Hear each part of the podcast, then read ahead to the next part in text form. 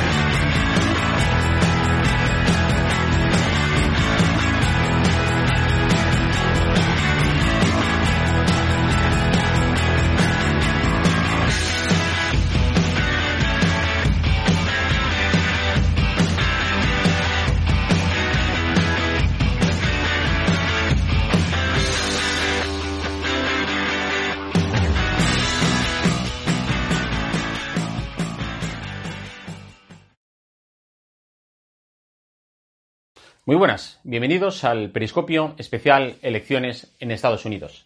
Desde hoy y hasta el día de la cita electoral, el 3 de noviembre, vamos a abordar, semana a semana, todo lo más importante que acontece alrededor de la campaña electoral estadounidense.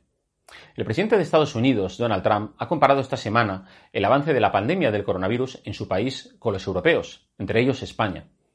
Trump se detuvo unos minutos para hablar, como digo, del caso español, y según él, en las últimas cinco semanas, los casos per cápita han subido aquí más de un 300%. Un país del que, según él, ha estado escuchando cosas y ha estado hablando con algunos de los líderes del país. Y, según él, aquí en España se está lo estamos pasando mal. Al mismo tiempo, la reacción española vino del ministro de Sanidad, el ministro Illa, quien dijo que el presidente estadounidense era el menos indicado para dar lecciones de gestión. Como dice el refrán, le dijo la sartén al cazo. España es el país que lidera el aumento de casos de coronavirus en el mundo occidental. ¿Y por qué ha pasado esto? Si tienes al capitán de un barco que se tumba la Bartola, como hizo Sánchez en agosto, a tomar el sol, y desatiendes tus obligaciones y responsabilidades, dejando el timón sin mando, el barco se pierde, zozobra y acaba yéndose a pique. Pues esto es lo que ha pasado aquí en España. Por eso las cifras del coronavirus no son buenas. En Estados Unidos tampoco son buenas, pero allí hay una economía fuerte. Allí la gestión de la pandemia ha pasado factura, algo que sorprendentemente no se ve en las encuestas españolas. En Estados Unidos, un 62% de los votantes, repito, un 62%, cree que la pandemia, sus consecuencias y la gestión de la misma serán clave a la hora de ejercer su voto el próximo mes de noviembre. Ah, pero ojo, la economía también. El bolsillo de los ciudadanos. Y esa economía y mercado laboral se están recuperando más rápido de lo previsto. Allí el paro, por ejemplo, bajó este mes de septiembre respecto a agosto y está por debajo del 10%, algo que nosotros hemos conseguido en los mejores momentos. Por eso, si la economía en Estados Unidos sigue creciendo a dicho ritmo, podría resultarle beneficioso a la intención de voto de Trump.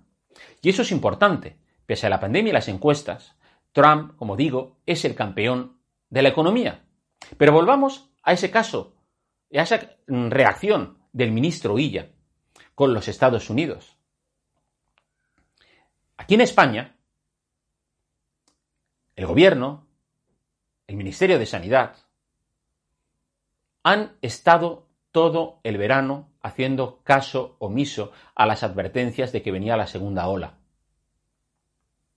Y sí, sí que es verdad que en Estados Unidos, bueno, pues los casos han ido creciendo semana a semana, día tras día, hora tras hora.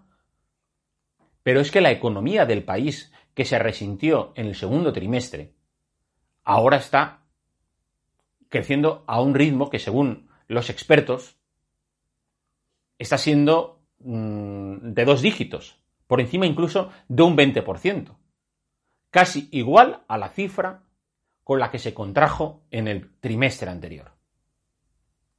Y eso es algo que aquí en España, bueno, pues vamos a ir viendo, como se ha ido anunciando, que congelaciones de salarios a los funcionarios, congelaciones de pensiones, son la muestra de que la economía española no está teniendo ese crecimiento en nube que en un principio, allá por el mes de abril, sin ir más lejos, decía el gobierno que iba a experimentar nuestra economía. La primera obligación de todo líder político y todo representante de los ciudadanos es, sobre todo un presidente, es someterse a la rendición de cuentas. Y la obligación de todos los partidos políticos es y de la ciudadanía es exigir responsabilidades a quien nos gobierna. A Trump, o en Estados Unidos, sin ir más lejos, por hablar de todo el país, allí nadie ha hecho caso con las frasecitas famosas, el mantra de, de exigencia de lealtad que pedía el ministro, perdón, el presidente Sánchez, o de arrimar el hombro y que se dejase la crítica política a otro lado porque no le interesaba. A Trump no le han dejado escapar vivo. Los demócratas, los medios de comunicación más próximos a la izquierda, le han sacudido por todos lados al presidente Trump con la gestión del coronavirus.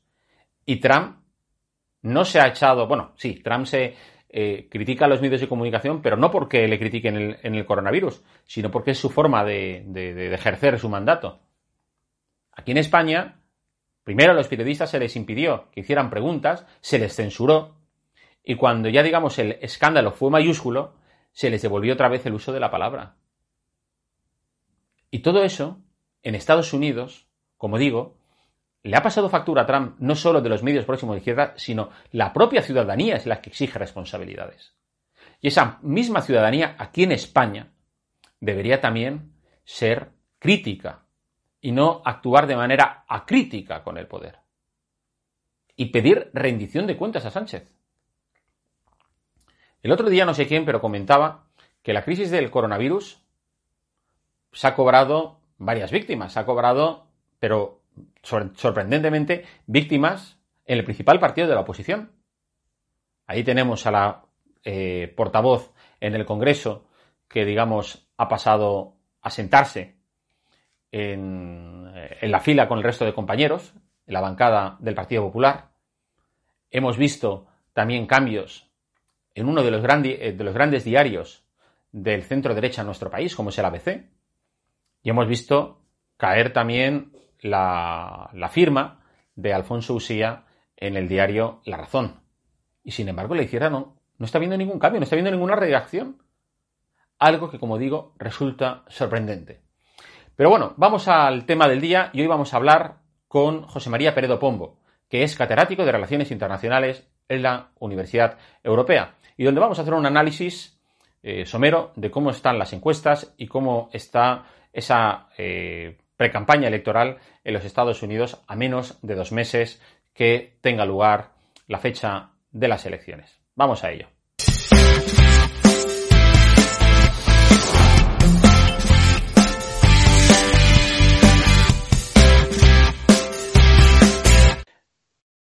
Pues tenemos ya con nosotros a José María eh, Peredo Pombo, que es eh, catedrático de la Universidad Europea de Madrid en la rama de bueno, pues ciencias de la, de la información y de las relaciones internacionales. Hola José María, ¿qué tal? ¿Cómo va todo? ¿Qué tal, profesor Mestre? Encantado de compartir contigo este momento. Es un placer también para nosotros aquí en el programa El Periscopio de, de Estado de Alarma. Durante las próximas semanas vamos a estar hablando de lo que se prevé que ocurra en las elecciones presidenciales de los Estados Unidos previstas para el 3 de noviembre. Al parecer, mm, bueno, pues eh, yo creo que mm, van a ser unas elecciones muy discutidas. Las encuestas, desde luego, en esos momentos no aventajan a, Donald Trump, pero lo mismo pasó hace, hace cuatro años. Y sin embargo, al final se acabó, acabó, digamos, él como mm, inquilino en la Casa Blanca. En primer lugar, José María, tú como especialista de la política exterior de los Estados Unidos y de la política nacional de dicho país, eh, ¿cómo ves la situación? Bueno, pues lo veo en primer lugar, tal y como tú, en el sentido de realzar enormemente la importancia de estas elecciones. Yo creo que estas elecciones son desde 2008, 2012, 2016, no han tenido desde luego una importancia como la que tienen estas elecciones. Quizá habría que remontarse a las elecciones del cambio eh, de siglo al año 2000 por eh, la propia rivalidad y el propio resultado que tuvo también muy polarizada la sociedad eh, en torno a Al Gore y el proyecto demócrata y en torno a la renovación y un proyecto más conservador eh, de George Bush. Ahí quizá podríamos establecer algún paralelismo, pero yo creo que estas elecciones, eh, para la situación interna de polarización de los Estados Unidos, en primer lugar, tan absolutamente manifiesta en las calles, en fenómenos de violencia, de protesta, muy evidentes, muy eh, radicales en, en, algunos momentos, número uno. Número dos, por la complejidad, como tú bien sabes, eh, Jorge, de la situación internacional, en la cual, pues esa no pérdida de liderazgo de Estados Unidos, sino ese cambio de configuración del orden internacional a este orden internacional de competencia entre potencias, pues obviamente demanda una situación en Estados Unidos, primera democracia del mundo, a la cabeza del mundo libre, una situación más clara, más eh, generadora de confianza. Em, desde luego, las encuestas eh, favorecen en la actualidad eh, al candidato demócrata, a Joe Biden. Sin embargo, estamos viendo en los últimos días como en algunos estados, o los llamados estados bisagra, que son los estados clave, ¿no? En los estados donde se juega de, verdad, bueno, pues los próximos cuatro años de legislatura y de ocupar la, de la presidencia de los Estados Unidos en la Casa Blanca, que está eh, el presidente Trump remontando. ¿A qué, ¿A qué se crees que se debe esto? Bueno, yo efectivamente creo que en este momento se produce una situación, como señalabas al principio, mm, similar a la de 2016. Es decir, mantiene una ventaja el candidato demócrata. Esa ventaja se ha reducido después de la convención republicana eh, y de las circunstancias también de la, del activismo social y demás. Eh, y en este momento, pues hay eh, determinados estados que vuelven nuevamente a convertirse en los estados clave, ¿no? Pensilvania, Florida, por supuesto, también algunos nuevos estados bisagra, como señalas, como puede ser el caso incluso de Texas. ¿A qué se debe la cuestión? Bueno, en primer lugar se debe a que Donald Trump ha sabido mantener su electorado bastante, de una manera bastante em, fiel. Esto es algo que, quizá las informaciones eh, que a veces son muy críticas con el presidente de Estados Unidos, en este caso porque es Donald Trump y a veces pues realmente porque es la, un poquito también la, crítica que se hace a esa primera potencia, ¿no?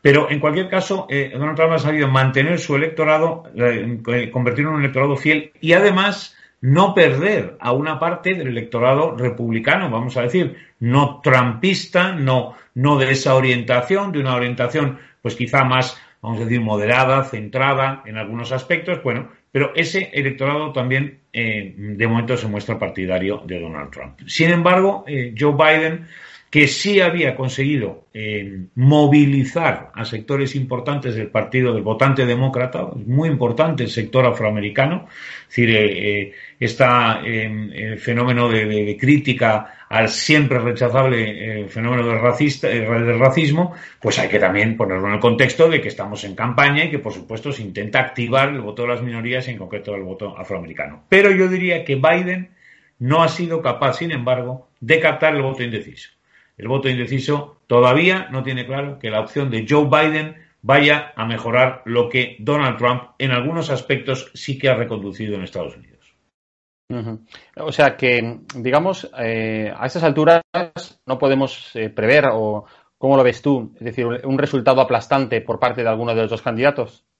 Yo no veo ningún resultado aplastante. Yo a estas alturas daría como favorito a Joe Biden, es decir, las encuestas están eh, oscilando entre un 7, un 8, eh, 8, 7, 8 puntos de, ventaja hacia algunos menores, unas cifras menores de 4 o 5 puntos, pero en cualquier caso una ventaja notable y sobre todo en, términos absolutos, no en cuanto a voto eh, electoral, sino en cuanto a voto en, total, eh, digamos voto popular. por consiguiente, de momento, yo creo que el favorito sigue siendo Joe Biden. Incluso se puede percibir ¿no? en la propia discurso de Donald Trump, no que tenga un discurso eh, derrotista, que no lo va a tener en ningún momento, pero sí tiene un discurso de preocupación y ya de cierta agresividad eh, hacia el candidato demócrata. ¿no? Esa agresividad, obviamente, demuestra que Donald Trump va a utilizar todas las armas que estén eh, en, su, mano para eh, vencer en los debates y vencer en el transcurso de la campaña. ¿no? ¿Se podría decir, tú crees, que todas estas revueltas producidas por la tensión racial que se vive desde, bueno, pues desde la muerte a finales, creo que fue entre mayo y junio, ¿no? Mm, eh, bueno, pues los primeros incidentes que se produjeron en aquel entonces hasta, hasta la actualidad, eh, hombre, hablar de que favorece a uno favorece a otro es bastante lamentable, porque este, estemos hablando de que la muerte de personas a manos de la policía eh, se suponga un rédito político, pero lo que en un principio parecía que beneficiaba a los demócratas o al candidato demócrata, porque bueno, pues la comunidad eh, negra y la comunidad inmigrante, etcétera, ahí tenemos el nombramiento de la, de la candidata a la vicepresidencia de Joe Biden, una persona también con raíces eh, negras, etcétera. Todo esto beneficiaba a, como decía, a Joe Biden. Sin embargo, eh, con las estrategias de ley y orden de sacada por Trump, parece que sí, que en embargo le está produciendo un rédito a él, un beneficio de una manera, pues que la gestión que se está haciendo por parte de aquellos gobernadores o alcaldes del Partido Demócrata en, lugares donde se están produciendo incidentes, desde luego, bueno, pues están siendo también un auténtico desastre, ¿no? Yo creo que hay un precedente ahí que debemos observar, que, eh, del que está tirando también eh, Donald Trump. El precedente son los años 60, eh, que quedan muy lejanos, pero que hay un precedente histórico ahí que podemos observar. Y ese precedente señalaba que cuando en plena em, política, estrategia de la gran sociedad del presidente Johnson y de movilización eh, de la minoría afroamericana, en reclamación de la igualdad de derechos, eh, de la eliminación de las barreras que había en los estados del sur para determinadas, por ejemplo, eh, derechos de los, de los ciudadanos afroamericanos, por ejemplo, incluso el de voto. Em, em, en esa situación que también genera alteraciones importantes del, del, orden público y también lamentablemente violencia, además de Luther King es el ejemplo más más plausible, ¿no? Pero, pero, pero otros eh, eh, eh, episodios de violencia, se hace en 1968 con la victoria el candidato republicano Richard Nixon. No se presenta Johnson y entonces busca inmediatamente un cambio la sociedad norteamericana hacia un presidente que, ¿qué es lo que trae? Ley y orden, en aquel momento que son un poco lo que ha rescatado en este momento Donald Trump. Por tanto, hombre, hay un precedente, evidentemente, de que un exceso de, esa violencia injustificada absolutamente. Eh, eh, es decir, no, no, solo ya la respuesta armada, que por supuesto a la que te refieres eh, después de esas brutales circunstancias de violencia policial, esa brutalidad con la que se puede responder después en las calles. No, es que hemos vivido episodios de, de, de iconoclastas, ¿no? Ahí derribando estatuas absolutamente indiscriminadamente eh, hombre, eso yo creo que genera en una parte de la sociedad una sensación de decir, bueno, eh, está afrontando esta situación o asumiendo aquí eh, la lucha contra esta situación antirracial los radicales, los extremistas, gente que se sale de los límites, de las limitaciones de la ley, ¿no? Eso yo creo que puede ser aprovechado por Donald Trump, pero evidentemente la responsabilidad también está en Joe Biden en desligarse muy bien de todos esos fenómenos, que de momento lo ha intentado hacer, evidentemente, desligarse de todos esos fenómenos extremistas, radicales, que poco o nada tienen que ver con la legislación eh, centrada y moderada eh, en Estados Unidos. ¿Y tú crees que la gestión de la crisis o de la gestión de la, de la pandemia del coronavirus va a tener un factor decisivo a la hora de orientar el voto hacia un sentido o a otro? Coronavirus va a ser muy importante, teniendo en cuenta que ya lo es desde el momento en el cual Donald Trump estaba claramente en ventaja en el mes de, en el mes de enero y febrero como consecuencia del argumento y de las cifras económicas, que le eran enormemente favorable a su gestión de tres años y medio y que a partir del coronavirus se han visto debilitado eh, esas cifras, aunque parece que repuntan en algunos aspectos, parece que la reacción va a ser bastante, bastante, eh, eh, por lo menos identificable por las cifras, ¿no? En términos, por ejemplo, de reducción del paro, en términos de las bolsas están subiendo, hay unos indicadores que parece que ayudan, ¿no? A, esa visión, pero qué duda cabe que presentar unas cuentas como presentaba Donald Trump de un crecimiento económico a la cabeza del mundo de haber recuperado la primera posición, de haberse... Bueno, pues eso, claro, eso el coronavirus lo ha frenado de manera clara y de manera además eh, duradera, porque ha habido personas eh, que siguen afectadas socialmente eh, y por la situación de salud. Ahora bien, ¿cómo va a afectar ya esta segunda o tercera etapa que estamos viviendo casi del asunto de la vacuna, ¿no? que parece que ha sido un nuevo gran debate que se ha producido aquí naturalmente provocado, yo creo, de, de, de manera muy, muy interesada, pues, pues, pues, pues desde, desde, el, desde el propio eh, eh aparato, ¿no? del presidente Trump, ¿no? Bueno, lo de la vacuna, vamos a ver hacia dónde va. Es decir, eh, yo creo que no debería entrar la campaña, ¿no? En una, en una demagogia que pudiera todavía sembrar más incertidumbre entre en la sociedad norteamericana. Eso podría entenderse por los ciudadanos de manera muy negativa, eso podría entenderse de manera muy negativa, es decir, el que, el que, el que siembre incertidumbre ahora en vez de certezas, creo que va a ser eh, enormemente eh, castigado por los electores indecisos sobre todo, ¿eh? me atrevería a decir.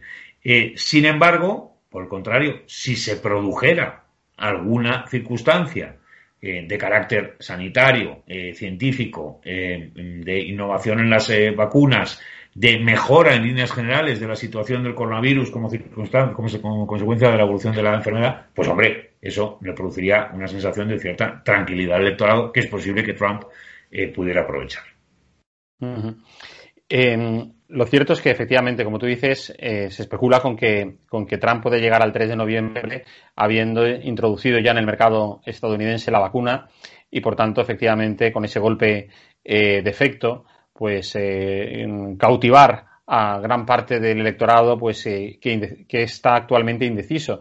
Porque eso es uno de los, tú lo has comentado muy bien antes, uno de los principales rasgos de estas elecciones es que pues hay como una decena de estados donde el número de indecisos es muy elevado, incluso más elevado que en elecciones anteriores. Con lo cual, cuando estamos hablando ahora de las diferencias que existen entre un candidato y otro, pues eh, claro, es para cogerlas con, pinzas, porque al final, bueno, pues eh, si tienes eh, un 30% del electorado que, todavía no sabe a quién va a votar, eso se puede dar la vuelta completamente al final el día el 3 de noviembre, ¿no?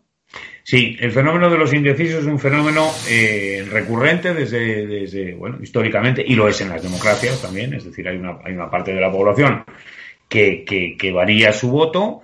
Eh, durante algunos años, casi décadas, como, como bien sabes tú igualmente, profesor, que, el, que ha habido más estabilidad democrática en torno pues, a fenómenos bipartidistas, bueno, pues entonces el voto ha sido pues también más más estable, ¿no? Y ha habido pocos, pocos traslados de voto, ¿no? Pero sin embargo, en, nuestro propio país, los cambios de voto en, las últimas eh, procesos electorales con más opciones y demás han sido frecuentes. Bueno, de alguna manera esto también ha ocurrido, aunque sin salirse del bipartidismo en los Estados Unidos, ¿no? Hay una gran masa eh, dentro, en el centro de los dos partidos, pero no en el centro, tampoco quiero decir ideológicamente, ¿no? Pero entre los dos partidos también mm, entiendo que eh, a la vista de la polarización que se ha producido entre los dos, ¿no? Es decir, el hecho de que la polarización haya abierto los partidos hacia los extremos y buscado otros otros eh, nichos eh, de votos hace pues que haya un ciudadano medio allí pues que en distintos estados pues no tiene clara cuál es la, circunstancia. No me va bien económicamente, eh, no estoy de acuerdo con todo ese fenómeno progresista em, eh, exacerbado que se produce en algunos momentos o que se ha producido en algunos momentos durante la presencia de Obama, pero por otro lado no creo que el discurso de Donald Trump y la polarización que está generando sea beneficioso a largo plazo. ¿no? Entonces, esa posición, evidentemente, está ahí. Eh, ¿Hacia dónde va a ir? Pues, hombre, yo diría que es muy importante, si fueran capaces los candidatos, Donald Trump parece más complicado, ¿no? Pero si fueran capaces los, candidatos de, fíjate, conducir hacia el centro su discurso, es decir, conducir hacia ese mensaje eh, que sea más sostenible en el tiempo, que revele ponga sobre la mesa un proyecto de Estados Unidos, un proyecto de sociedad que se aleje de ese asunto de eh, eh, el América para los americanos tradicionales o de el América para eh, los que no se identifican de ninguna manera con ese tradicionalismo norteamericano. Entonces, ¿quién puede construirlo mejor? Yo diría que Biden, en este momento. Es un candidato del sector moderado, del Partido Demócrata, es un candidato con experiencia en, en el gobierno, con experiencia en el Senado, Hombre, yo creo que está en condiciones de construir ese discurso. Vamos a verlo.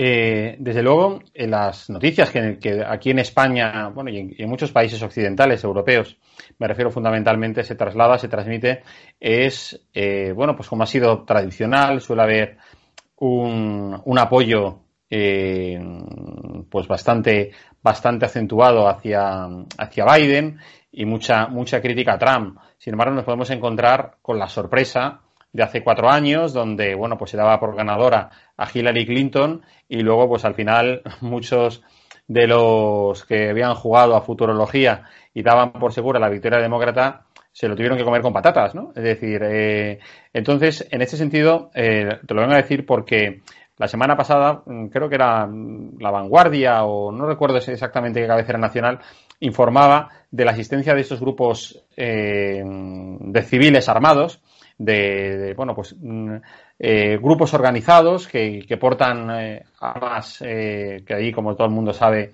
están al alcance de, cualquier persona en, bueno, pues con edad de disponer de ellas. y hablaba precisamente de que si Estados Unidos estaba al, al, borde de un estallido de enfrentamiento, bueno, pues prácticamente de un conflicto civil, eh, llamémosle guerra civil. ¿Tú crees que verdaderamente existe dicho riesgo? Porque a mí lo que me sorprendió es que, sin embargo, cuando veía la estadística de los números de, estas bandas organizadas, por ejemplo, el número de bandas organizadas ahora, en la época de, Trump, es incluso menor que el que había contabilizado en la, era de Obama. Eh, con lo cual, yo digo, bueno, pues esto, y sin embargo, la era de Obama, que todos que conocimos episodios también de violencia racista eh, bueno, pues con, también con el triste fallecimiento de, personas, en ningún momento se hablaba de que Estados Unidos estuviese al borde de, una, de un enfrentamiento civil entre, entre sus ciudadanos. ¿Tú crees que verdaderamente existe ese riesgo o es, eh, bueno, pues algún tipo de interpretación interesada de los medios de comunicación occidentales? Yo creo que va más en esa segunda línea, ya no sé si de los medios de comunicación, de ciudadanos concretos o de sencillamente de una mala interpretación. ¿no? no hay un riesgo, desde mi punto de vista, de un conflicto abierto civil en Estados Unidos eh, que pueda que pudiera eh, de alguna manera provocar ya no por supuesto una, un enfrentamiento armado pero bueno pues violencia permanente eh, fallecimientos o grupos organizados no yo creo que eso no hay riesgo ahora bien sí ¿Hay riesgo? No, es que hay certeza ya de que efectivamente se ha producido un enfrentamiento de la sociedad en términos de cómo se ha producido en otros procesos electorales y en otros momentos. Estados Unidos es una sociedad muy activa y muy activista. Entonces, como bien sabemos, los fenómenos, por ejemplo, durante las guerras culturales en torno a eh, eh, por ejemplo, las políticas eh, del aborto, ¿no? Por, u otras cuestiones morales, ¿no? bueno, han dividido a la sociedad y la han sacado a la calle en manifestaciones pacíficas, respetuosas, no tanto con las ideas del, otro que también, sino en cuanto a las formas de manifestarse, ¿no?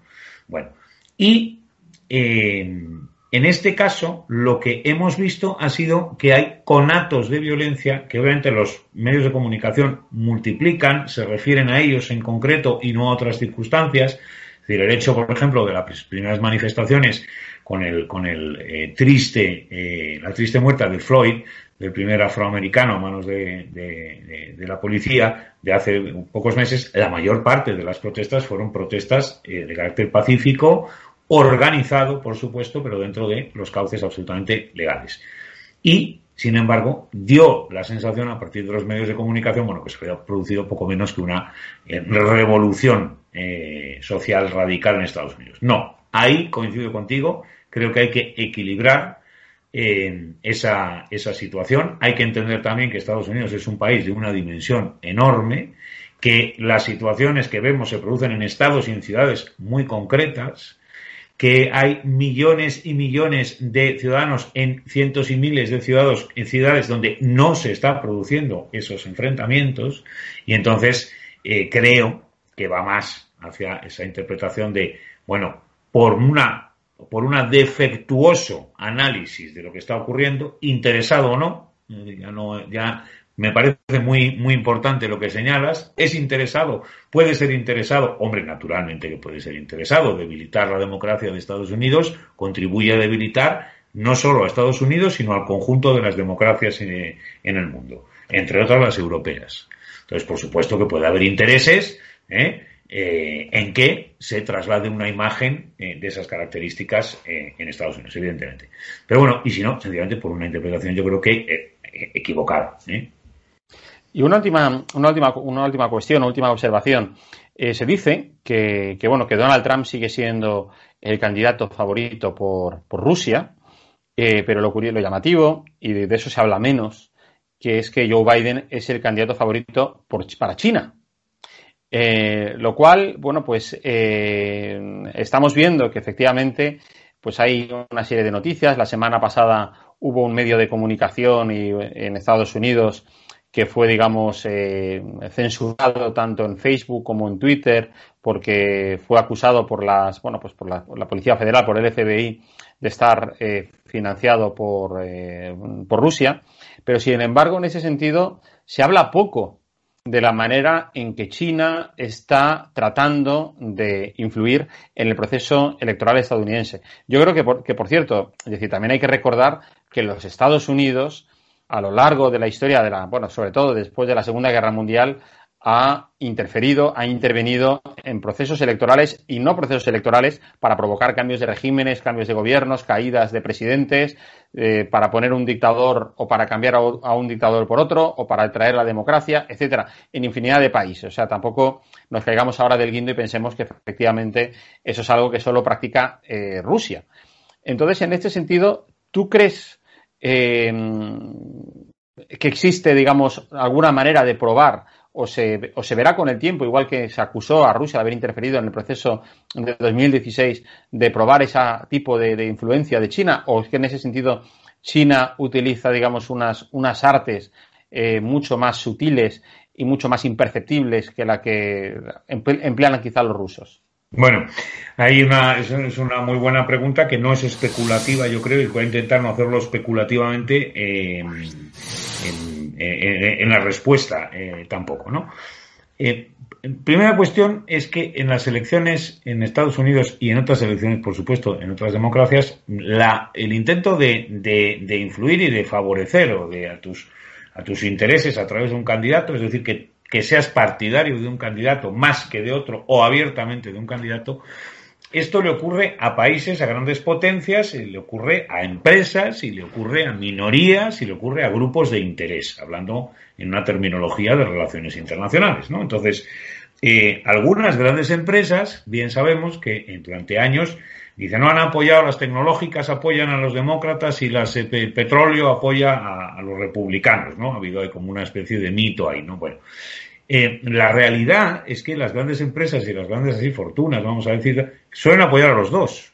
¿eh? Suelen apoyar a los dos candidatos. Bueno, esto quiere decir que las potencias también apoyan o no apoyan a los dos. Es decir, en la campaña puede haber dinero, por ejemplo, de países eh, no de manera directa, a través de grupos de interés que hayan financiado y tal, pues hombre, naturalmente, y es posible que hayan financiado sus grupos de interés a uno u otro candidato más, pero a lo mejor a los dos. La influencia de las potencias, de las grandes potencias, que en algunos casos, en el caso de Rusia, parece que se ha demostrado parcialmente, porque evidentemente no se ha demostrado que haya sido el gobierno ruso, sí se ha demostrado que parten de Rusia algunas de las eh, informaciones, eh, hackeos, eh, violaciones de las, de las, eh, de las eh, medidas de, de, control de la campaña. Eso se ha podido demostrar que viene de Rusia, obviamente no se ha demostrado que viene del gobierno ruso. Bueno, eso parece que ha podido favorecer eh, a Donald Trump según algunos analistas. Hombre, dar el triunfo a Donald Trump me parece mucho, ¿no? Porque son 62 millones de votantes, creo, un poco menos los que votaron a Donald Trump, gracias a la acción de una potencia, hombre, muy bien, muy buena tuvo que ser la acción, porque yo creo que ni un líder religioso, de, por ejemplo, el Papa de Roma, sería capaz eh, de movilizar a 62 millones de votantes católicos hacia Donald Trump. Por tanto, es muy complicado ¿no? entender que Rusia fuera capaz, eh, con sus eh, estrategias, ¿no? de, poner o quitar un presidente en Estados Unidos. Bueno, yo eso me parece una exageración. China está intentándolo y puede ser más partidario a Biden. Hombre, tiene su lógica en el sentido de que Trump se ha plantado delante de algunas cuestiones en las que está rivalizando con China. Pero no quiere decir que Biden no se plantara. Eso eso de que aquí unos tienen unos, unos, aliados y otros tienen otros, bueno, pueden tensar más o menos la cuerda, pero Estados Unidos tiene unos intereses que los tiene bastante definidos y uno de sus intereses, evidentemente, es contrarrestar la emergencia de la pujanza china y la emergencia en conjunto de la pujanza de otras potencias en contra del orden eh, liberal. Entonces, eh, Trump lo ha planteado de una manera, Biden lo planteará a lo mejor con matices, pero evidentemente va a seguir esa misma línea. Ahora bien, China entra en el juego, igual que entra Rusia, Estados Unidos y las grandes potencias, pues hombre, yo creo que sí.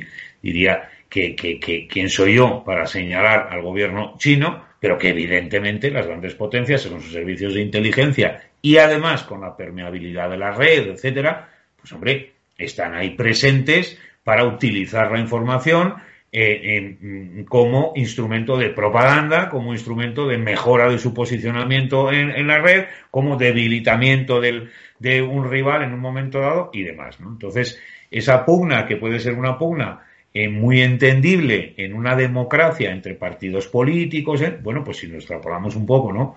Valga esa, esa comparación al entorno internacional, pues es una pugna que se produce también entre países, ¿no? Y que, y que ese mundo abierto de redes sociales, sobre todo hay eh, instrumentos como el WhatsApp y otros, eh, pues evidentemente ha permeado abierto. Mm. Estupendo. Eh, muy interesante tu análisis, José María. Ha sido un verdadero placer tenerte aquí hoy con nosotros. Esperemos poder contar contigo para una próxima cita. Será un placer, Jorge. Ya sabes que siempre es un placer hablar contigo y en este caso, en este medio, pues resulta exactamente igual.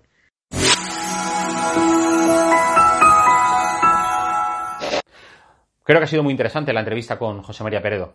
Os espero la semana que viene para seguir hablando más de las elecciones presidenciales en los Estados Unidos.